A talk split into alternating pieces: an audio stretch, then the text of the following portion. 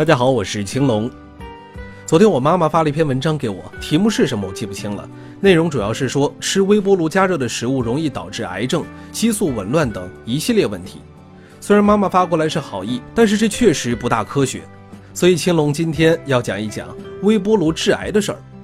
首先，大家要明确的是，微波炉加热食物只是加热食物中的水分子，水在将产生的热传递给食物，这个过程并不直接产生致癌物。致癌物的产生主要与加热食物的温度有关，无论哪种加热方式都有可能产生致癌物。比如在炸薯条、薯片、烤制点心时，加热食物的温度会达到一百二十度，此时氨基酸和碳水化合物反应可能生成致癌物。在煎炸鱼肉时，温度高达二百度，此时蛋白质可能产生杂环胺类致癌物，而烧烤各种肉类的温度可能高达三百度。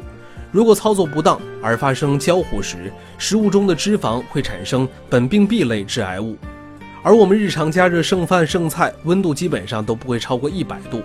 当然，青龙这么说也不是表示微波炉加热食物就特别安全，凡事都不能太绝对。